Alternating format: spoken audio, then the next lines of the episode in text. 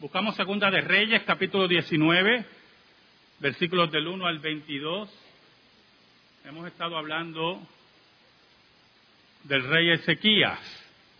Y vamos a ver un evento en la vida de Ezequías, Ezequías reformador, Ezequías temeroso de Dios, pero Ezequías hombre, hombre que enfrenta las luchas diarias, aunque fuera rey de Judá, luchas difíciles, decisiones que hay que tomar, que muchas veces se cometen errores y sale a nuestro auxilio el único Dios verdadero.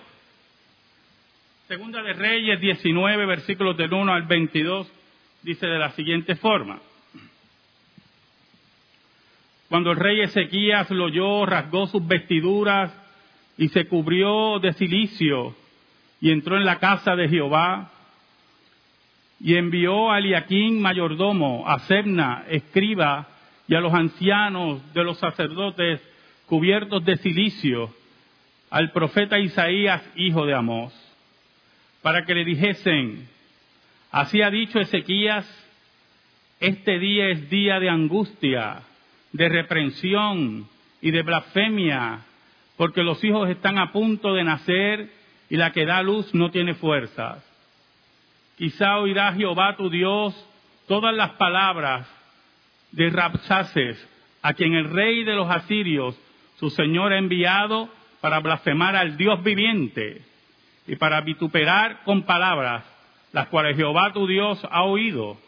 Por tanto, eleva oración por el remanente que aún queda. Vinieron pues los siervos del rey Ezequías a Isaías, e Isaías les respondió, así diréis a vuestro Señor, así ha dicho Jehová, no temas por las palabras que has oído, con las cuales me han blasfemado los siervos del rey de Asiria. Y aquí pondré yo en él un espíritu, y oirá rumor y volverá a su tierra, y haré que en su tierra caiga espada. Y regresando el Rabasaces, halló el rey de Asiria combatiendo contra Libna, porque oyó que se había ido de Laquis.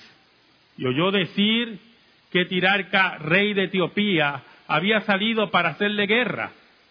Entonces volvió él y envió embajadores a Ezequías diciendo, así diréis a Ezequías, rey de Judá, no te engañe tu Dios en quien tú confías, para decir Jerusalén no será entregada en mano del rey de Asiria. He aquí, tú has oído lo que han hecho los reyes de Asiria a todas las tierras destruyéndolas. ¿Y escaparás tú? ¿Acaso libraron sus dioses a las naciones que mis padres destruyeron? Esto es Gozán, Arán, Recep y los hijos de Den que estaban en Telazar. ¿Dónde está el rey de Amat, el rey de Arfat, el rey de la ciudad de Sefarbaín, de Ena y de Iba. Y tomó Ezequías las cartas de mano de los embajadores y después que la hubo leído subió a la casa de Jehová y las extendió Ezequías delante de Jehová. Lloró Ezequías delante de Jehová diciendo, Jehová, Dios de Israel, que moras entre los querubines, solo tú eres Dios de todos los reinos de la tierra, tú hiciste el cielo y la tierra. Inclina, oh Jehová, tu oído y oye. Abre, oh Jehová, tus ojos y mira. Y oye las palabras de Sennacherib, que ha enviado a blasfemar al Dios viviente. Es verdad, oh Jehová, que los reyes de Asiria han destruido las naciones y sus tierras, y que echaron al fuego a sus dioses, por cuantos ellos no eran dioses, sino obra de manos de hombres, madera o piedra, y por eso los destruyeron. Ahora pues, oh Jehová, Dios nuestro, Sálvanos, te ruego, de tu mano, para que sepan todos los reinos de la tierra que solo tú, Jehová, eres Dios. Entonces Isaías, hijo de Amós, envió a decir a Ezequías, así ha dicho Jehová, Dios de Israel, lo que me pediste acerca de Sennacherib, rey de Asiria, he oído. Esta es la palabra de Jehová, ha pronunciado acerca de él. La Virgen hija de Sión te menosprecia la encarnece detrás de ti. Mueve su cabeza la hija de Jerusalén. ¿A quién has vituperado y blasfemado? ¿Y contra quién has alzado la voz y levantado en alto tus ojos? Contra el Santo de Israel. Oramos. Gracias te damos, Señor, por todas tus bendiciones. Te pedimos, Señor, en el nombre de Jesús, que nos escondas bajo la sombra de la cruz y que tu nombre sea proclamado. Perdona nuestros pecados, porque te hemos sido infiel, pero tú permaneces fiel. Que tu palabra, como espada de dos filos, penetre el corazón de los tuyos y redarguya y fortalezca, que convenza a aquellos que son tuyos para que vengan a los pies de Jesucristo, el único Hijo de Dios, y condena a aquellos que rechazan tu palabra, para que en el día final no tengan excusa ante ti. Te lo pedimos, Señor, en el nombre de Jesús. Amén. amén. Hemos estado hablando de sequías, las reformas de sequía, el temor de sequía al Dios verdadero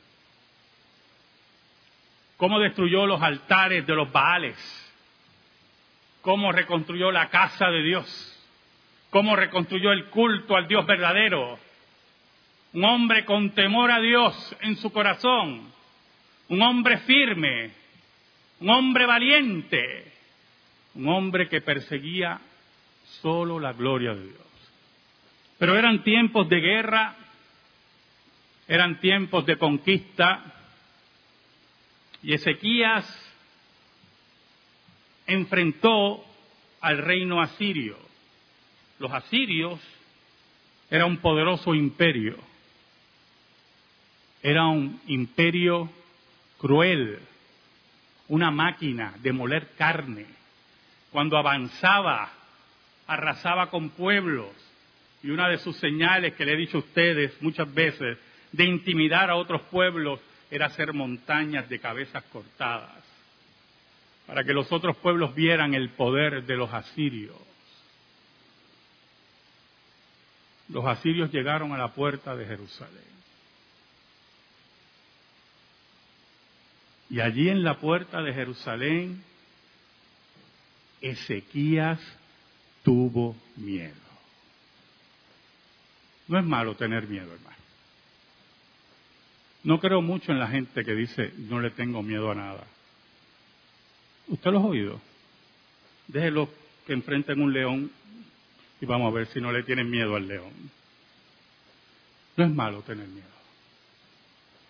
Allí estaba Senacrib, frente a la puerta de Jerusalén, sus ejércitos por miles. ¿Y sabe lo que hizo Ezequiel? Ezequías comenzó a enviarle dinero, libras y libras de oro, de plata, monedas, utensilios, arrancó el oro de las puertas de la casa de Jehová y se la envió al rey, al emperador de Asiria. ¿Y sabe algo lo que ocurrió? En medio de su miedo, en medio de su temor, en esa desesperación, cuando tenemos miedo y no sabemos qué hacer.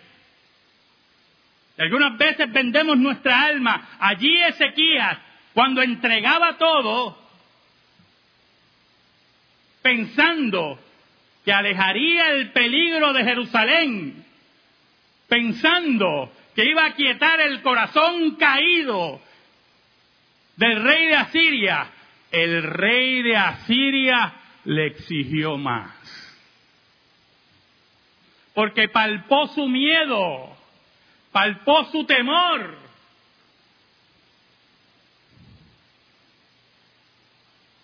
Y Ezequías se encontró perdido.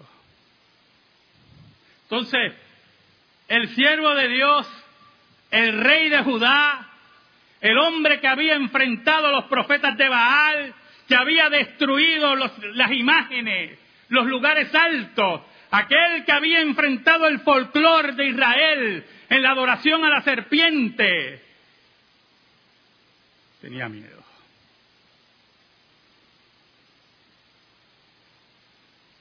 Lo interesante, y le invito a que lea todo el relato, fueron las tácticas de guerra que usaron los asirios. En la Segunda Guerra Mundial, la guerra contra Japón, los japoneses utilizaban una táctica contra las tropas americanas.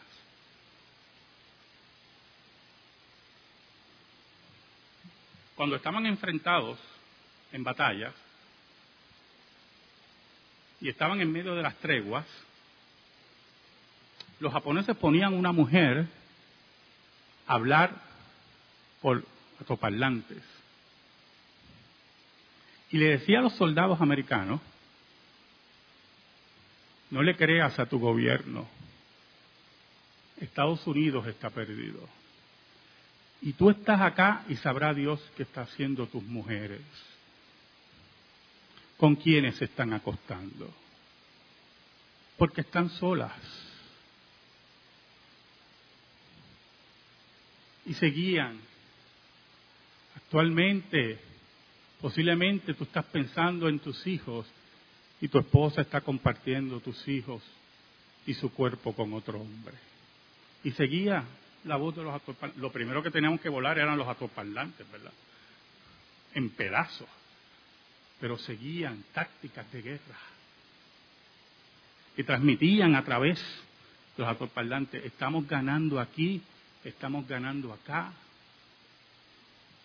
La Biblia dice esas tácticas de guerra lo utilizaron los asirios. No solamente el miedo de sequías estaba presente, la preocupación, las decisiones equivocadas, sino que desde el campamento asirio se levantaba un hombre mandado por el rey y decía, no le crean a Ezequías, no le crean a su Dios.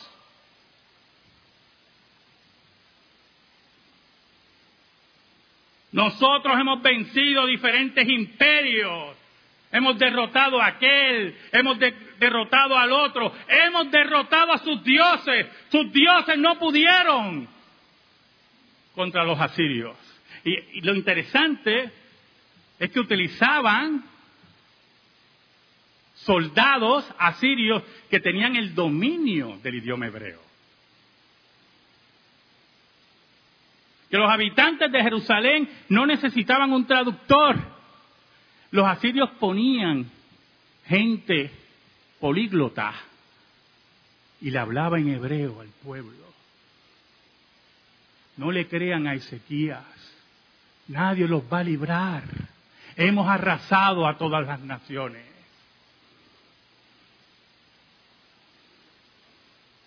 Qué encerrona, hermano. Qué problema terrible. No había oro ni plata que convenciera a ese rey. Y algunas veces en nuestras vidas tenemos que entender eso. No hay oro y plata que nos libre de los problemas.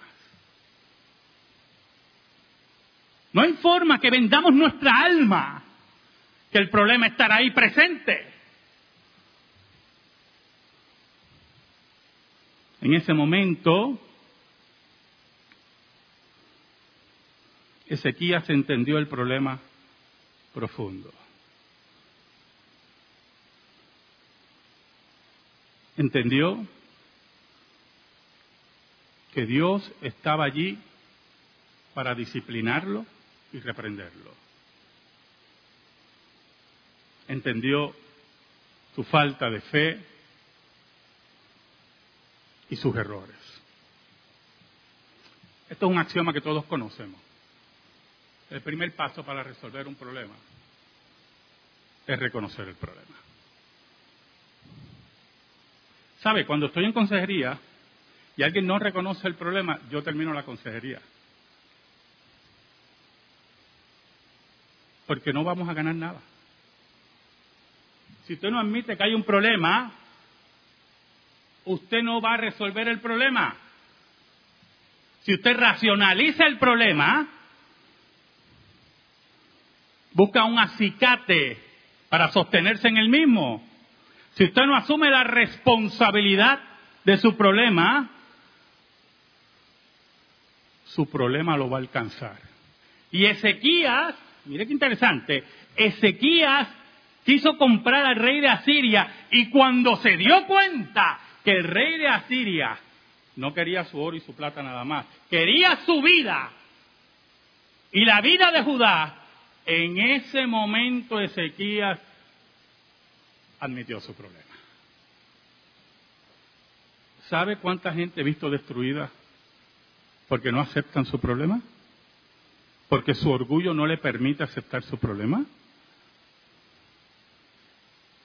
¿Sabe que he sido testigo de muerte de esta persona que le he dicho, vas a morir? Porque no aceptan su problema. No que sea profeta. Usted no tiene que ser profeta para eso. En ese momento, como dice el versículo 3 del capítulo 19 que hemos leído, para que le dijesen a Isaías el profeta lo siguiente, este día es día de angustia, de reprensión, mire qué interesante, reprensión, y de blasfemia, porque los hijos están a punto de nacer y las que da luz no tiene fuerza. Es el día en que Dios nos reprende y es el día también de que nuestros enemigos blasfeman al Dios verdadero. Es el día en que Judá pierde fuerza. Y la fuerza, dando esa imagen tremenda que debe tener la mujer cuando da luz, no las tiene. Es el día de angustia, es el día de dolor. Dile al profeta Isaías que nos enfrentamos al exterminio. Es interesante, primero porque es una profecía, y segundo porque Dios profundiza el corazón de Ezequías y sus siervos. En el versículo 6 dice, e Isaías le respondió, así diréis a vuestro Señor, a Ezequías, así ha dicho Jehová. No temas por las palabras que has oído, con las cuales me han blasfemado los siervos del rey de Asiria. Yo mencioné algo aquí en el servicio y vuelvo a mencionar. Esta semana me mandaron por Facebook unas declaraciones de Bernie Sanders sobre el cristianismo. ¿Quién es Bernie Sanders? O no sé si usted entiende la pregunta. ¿Quién es Bernie Sanders? Ni los mismos demócratas creen en él. ¿Qué importa lo que diga Bernie Sanders, el cristianismo aquí? Si los días de Bernie Sanders están contados. Esto te mandan las del primer ministro de Canadá, Trudeau, contra el cristianismo. ¿Quién es Trudeau contra el Dios vivo que controla todas las cosas? Y nada ocurre si no es por su voluntad. Por eso Isaías le dice a Ezequiel, no temas por las palabras que he oído, con las cuales me han blasfemado los siervos del rey de Asiria. He aquí pondré en él un espíritu y oirá rumor. Mire la soberanía de Dios. Dile a Ezequiel que el rey de Asiria está en mi mano. Y yo voy a poner en su espíritu y en su corazón lo que yo quiero que él piense. y voy a confundirlo con llamado y tendrá todo el poder que tenga. Pero yo soy el Dios viviente. Oiga, dice los versículos del 8 al 9 que el rey de Asiria estaba combatiendo contra Limna porque oyó que se había ido de Laquis. Ya estaba confundido. Ya Dios lo había confundido ahí. Y el versículo 9 dice, y oyó decir, y oyó decir que Tiraca, rey de Etiopía, había salido para hacerle guerra. Entonces volvió él y envió embajadores a Ezequiel diciendo, por lo tanto, en medio de la guerra, en medio de la confusión, decidió enviar embajadores mientras Dios, sin él saberlo, lo estaba confundiendo. Oiga, y le envía embajadores Ezequías. Y en esas cartas blasfeman al Dios verdadero. Y le hablan de los triunfos de Asiria sobre los monarcas de la tierra. Y habla de los dioses destruidos. Y tú podrás resistirme a mí. Cuando aquellos pueblos eran más poderosos que tú. Cuando el problema acrecentó, hermano. ¿Sabe lo que hizo Ezequiel? Algo que algunas veces se nos olvida hacer. Decidió orar y humillarse ante Dios. Mire el versículo 14. Y tomó Ezequiel las cartas de mano de los embajadores y después que la hubo leído, subió a la casa de Jehová. Yo imagino a los cercanos de Ezequiel, ¿para dónde va este? Tenemos este ejército aquí que nos va a destruir y él va con esas cartas, rollos posiblemente, ¿verdad? Caminando hacia la casa de Dios. ¿Sabe lo que significan esos rollos, verdad? El peso que tenía Ezequiel y caminaba hacia la casa de Dios ¿Cuántas veces tenemos que caminar con ese peso hacia la casa de Dios?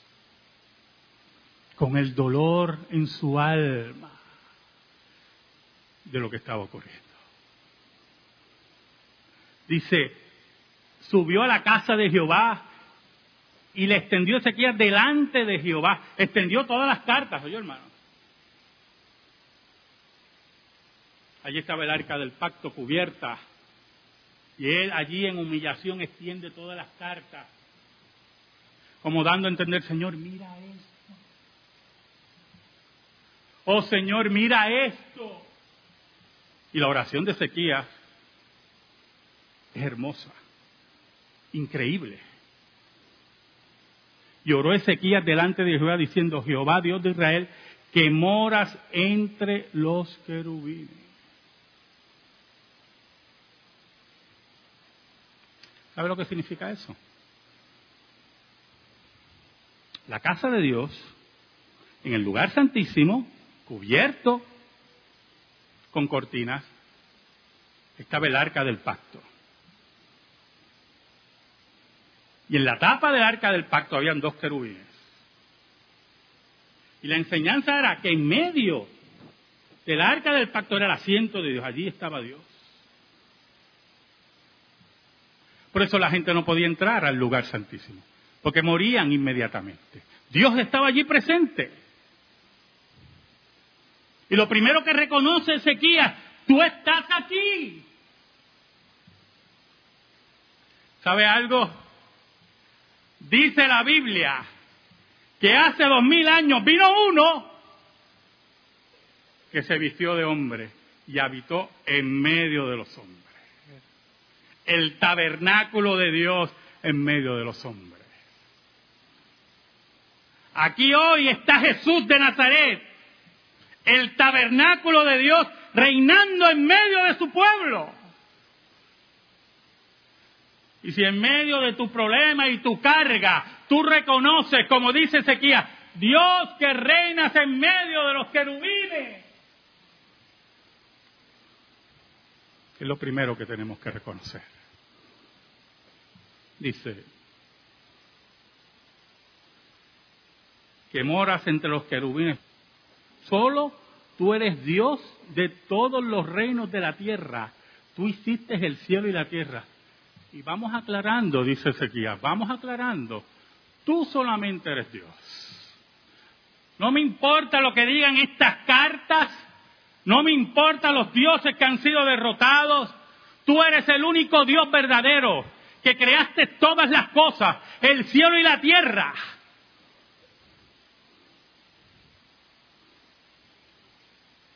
Esto no era una guerra entre dioses. Esto no es el panteón griego o el panteón romano o el panteón vikingo, que hay guerra entre esos dioses de basura que no existen, unos con cuernos, otros con celos, otros medios brutos. Esas porquerías de dioses, no estamos hablando de esas porquerías de dioses, estamos hablando del Dios verdadero, dice Ezequiel, que tú creaste el cielo y la tierra. A ti vengo, Señor, en esta hora, con dolor, con miedo, tengo miedo, Señor, decía Ezequiel. No es malo tener miedo. No es malo reconocer, tengo un problema, Señor. Mire cómo dice. Inclina, oh Jehová, tu oído. Pues se viene con esa imagen poética, antropomórfica de Dios. Inclina, oh Jehová, tu oído y oye. Abre, oh Jehová, tus ojos, mira y oye las palabras de Senaquerib que ha enviado a blasfemar al Dios viviente. ¿Tú sabes por qué dice el Dios viviente?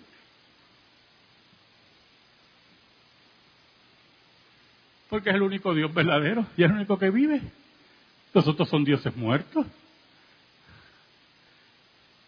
Los otros dioses son demonios.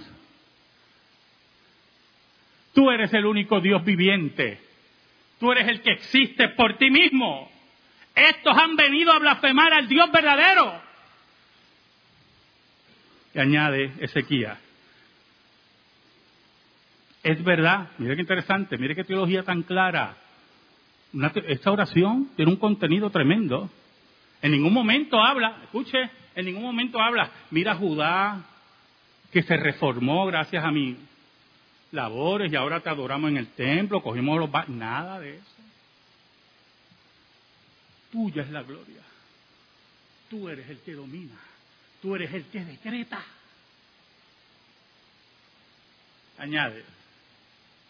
Es verdad, oh Jehová, que los reyes de Asiria han destruido las naciones y sus tierras y que echaron al fuego a sus dioses por cuanto ellos no eran dioses, sino obra de manos de hombres, madera o piedra, y por eso los destruyeron.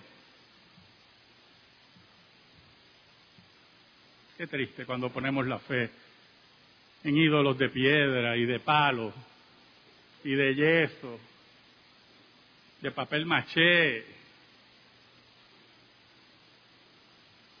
dioses falsos. Por eso Asiria los destruía, Señor, decía, porque eran dioses falsos. Pero estos han venido aquí frente a la ciudad santa a blasfemar al Dios viviente. Ahora pues, oh Jehová, Dios nuestro, sálvanos, te ruego de su mano, para que sepan todos los reinos de la tierra que solo tú, Jehová, eres Dios.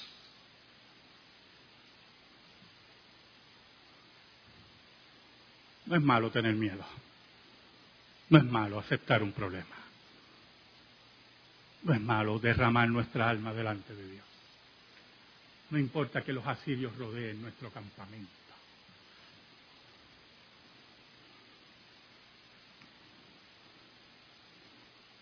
Entonces Isaías, hijo de Amós, envió a decir a Ezequías, así ha dicho Jehová, Dios de Israel, lo que me pediste acerca de Sennacherib, rey de Asiria, he oído. Esta es la palabra que Jehová ha pronunciado acerca de él. La Virgen, hija de Sión, te menosprecia, te escarnece. Detrás de ti mueve su cabeza la hija de Jerusalén. ¿A quién has vituperado y blasfemado? Y este último versículo, hermano, es muy importante. Porque los asirios pensaban que insultando a los judíos,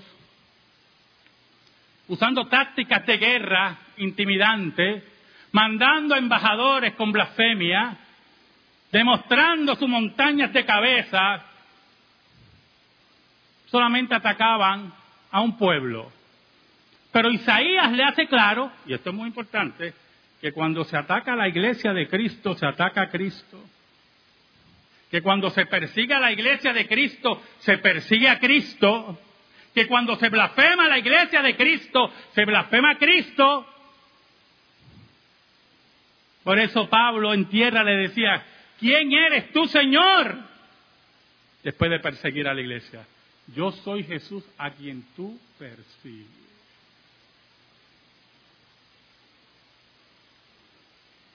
Esta es la palabra que Jehová ha pronunciado acerca de él. Y el versículo 22 nos dice, ¿a quién has vituperado y blasfemado? Le pregunta Isaías al rey de Asiria. ¿Y contra quién has alzado la voz y levantado en alto tus ojos?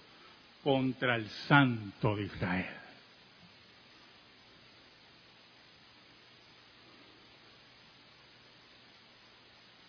Esa misma noche, hermano, esa misma noche, Dios resolvió el problema de sequías. Esa misma noche, dice la Biblia, que Dios envió su ángel, mató a 185 mil soldados. Cuando se levantaron los que quedaban, los tres, cuatro gatos que quedaban, dice la Biblia que vieron todo lleno de cadáveres. Y mientras el rey estaba confundido, acá Dios estaba derrotando a los enemigos de Israel, pero añade algo muy importante. Porque Dios no hace las cosas a medio. nosotros hacemos las cosas a medio. Nosotros somos unos mediocres. Pero Dios no hace las cosas a media. Dios resuelve los problemas. ¿Sabe lo que pasó? Senaquerib, rey de Asiria, confundido por Dios, volvió a Nínive. Se fue a adorar a su Dios de piedra, que tiene ojos y no ve, manos y no palpa, pies y no camina, no tiene cerebro, así que tampoco piensa. Y dice la Biblia que allí adorando a su Dios, el que se supone que lo protegiera, el Dios que iba a derrotar al Dios viviente, sus dos hijos lo asesinaron para adquirir el poder. Porque cuando Dios decide resolver el problema, Dios lo resuelve completo. ¿Sabe? Yo no sé cuál es tu preocupación, yo tengo bastante. No conozco la tuya. Yo te invito a que hagas como Ezequías. Despliegues delante de Dios tu problema. Este es mi problema, Señor. Lo causé yo. Perdóname. Ayúdame. Asísteme. Porque tú eres el Dios verdadero que todo lo ve y todo lo resuelve. Amén. Gracias te damos, Señor. Y te pedimos, Señor, en el nombre de Jesús, que tu palabra quede impregnada en el corazón de tu pueblo. Por Cristo Jesús oramos. Amén. Y amén. Estamos en silencio, hermano.